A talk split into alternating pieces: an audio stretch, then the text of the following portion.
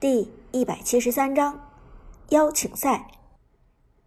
苏哲原本在门口只看到了伍兹一个人，心里还以为自己的三个好基友并没有跟过来，但没想到刚准备和伍兹说点悄悄话，这三个阴魂不散的家伙就冒了出来。苏哲简直怀疑这三个人是不是有什么隐身术。你们是从什么地方冒出来的？怎么忽然就出现了？苏哲有些无奈，甚至有些崩溃的说：“陈天野一脸无奈的说道：‘我们就一直在这儿啊，怎么哲嫂没告诉你吗？’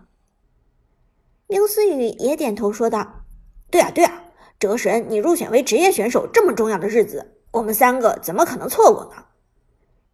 马海龙则相对老实一些，直言不讳的说道：‘苏哲，你别听他们胡说。’”他们都是为了跟着哲嫂蹭吃蹭喝才来的，包括我也是。嘿嘿。苏哲无奈的看了一眼伍兹，伍兹则调皮的笑着点头。不用说，这三个人的确是跟伍兹一起来的，只是伍兹还没来得及说出来而已。靠！那你们刚才去哪儿了？怎么没看见你们？苏哲挠着脑袋问道。马海龙一声长叹，指着陈天野道：“嗨，别提了，陈天野这家伙肾虚，这几天大风降温，风一吹，这家伙就受不了，要去厕所。我们俩就陪着他去厕所了。”“去你妹的！你这是血口喷人！”陈天野一听就急了，指着马海龙道：“明明是这货早晨贪吃，吃坏了肚子，非要找厕所解决问题，我和刘思雨才陪他去的。”他怎么还反咬我一口呢？两人各执一词，谁也说不过谁。于是两人齐刷刷把目光看向了刘思雨，问道：“思雨，你来评评理，我们到底谁说的是事实？”刘思雨一脸嫌弃的看着他俩道：“喂喂喂，人家苏哲和哲嫂刚才还在讨论怎么奖励的问题，怎么直接被你们用这种低俗的语言给岔开了呢？”两人一听，这才意识到自己犯了弥天大错，赶紧转过来看向苏哲和伍兹。哲神、哲嫂，你们继续，你们继续。伍兹一脸厌恶的摇头道：“算了算了，原本挺不错的气氛都给你们给毁了。还有，到底你们是去上厕所，还是厕所上你们？闻闻你们自己身上什么味儿啊？”三个人倒是实在。还真的相互闻了闻，咦，真恶心！马海龙，我身上全是你的味道，扯淡！这明明是屎味儿。对呀，就是你的味道啊！靠，你说老子是屎！几个人二话不说就闹在了一起。苏哲和伍兹站在旁边看着有趣。就在这时，写字楼里一个英姿飒爽的身影走了出来，正是炮俱乐部的经理。杜鹃，咦，那不是杜鹃吗？伍兹一眼看出杜鹃，轻轻用胳膊肘推了推苏哲，小声说道。苏哲连忙抬头和杜鹃打招呼：“娟儿姐。”苏哲，你还没走啊？杜鹃也有些意外，立即朝着苏哲的方向走了过来。看到伍兹和三个浑身厕所味的男生之后，杜鹃笑着问道。这位美女是伍兹，我知道。另外三位是你的朋友吗？苏哲点头道：“没错，他们都是我同一个宿舍的兄弟。”哦，睡在一起的兄弟啊，那你们的感情一定很好喽。”杜鹃笑着说道。苏哲刚准备点头，陈天野连忙站出来解释道：“啊，不不不，我们只是在一起睡，但我们并不是睡在一起。”马海龙也连忙点头道：“对，我们在宿舍都是单独睡，不是一起睡。”刘思雨解释的更是通俗易懂：“我们谁也没睡过谁。”杜鹃被这三个家伙搞得哭笑不得，点头说道：“我当然知道你们谁也没睡过谁，要不然可要出大事了。”说罢，杜鹃回头问苏哲：“你的这些朋友也打王者荣耀吗？”有没有什么大神推荐给我认识？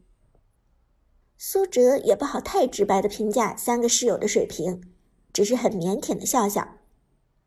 这时，陈天野毛遂自荐：“我的鲁班七号用的特别溜，江湖好汉抬举我，都说我简直是鲁班七号他哥，鲁班六号。”马海龙和刘思雨则很有自知之明，纷纷承认自己是菜鸡。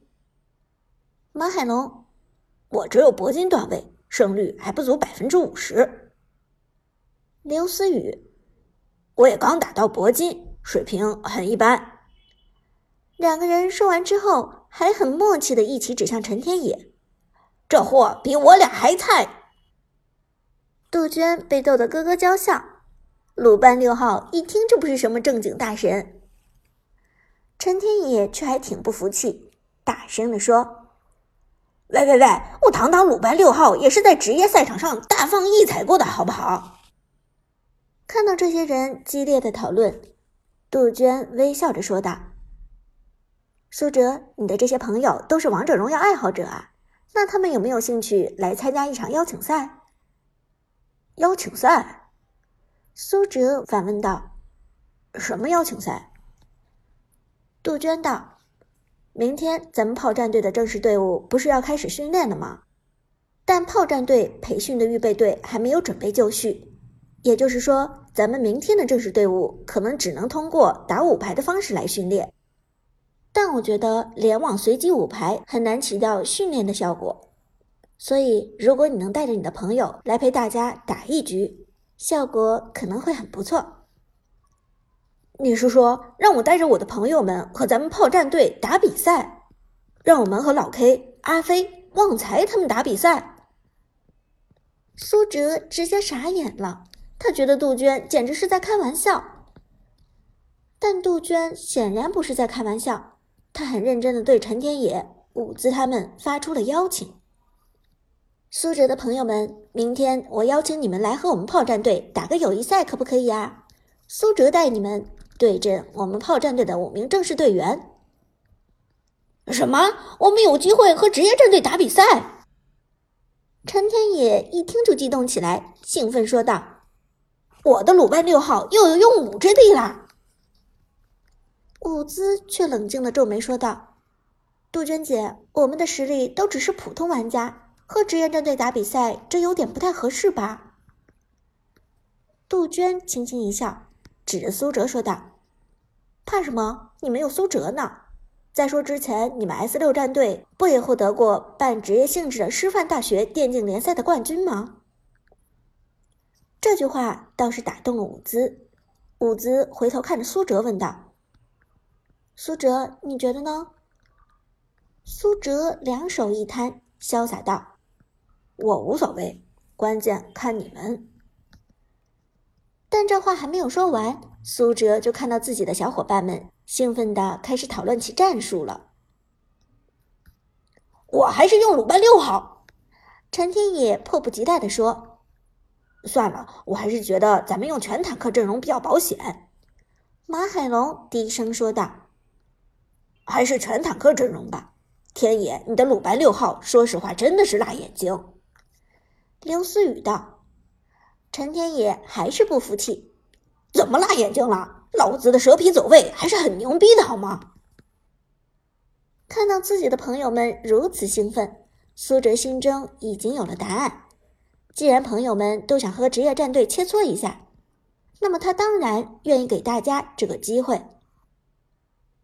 好，我明天带着大家一起来报道。”苏哲笑着说道。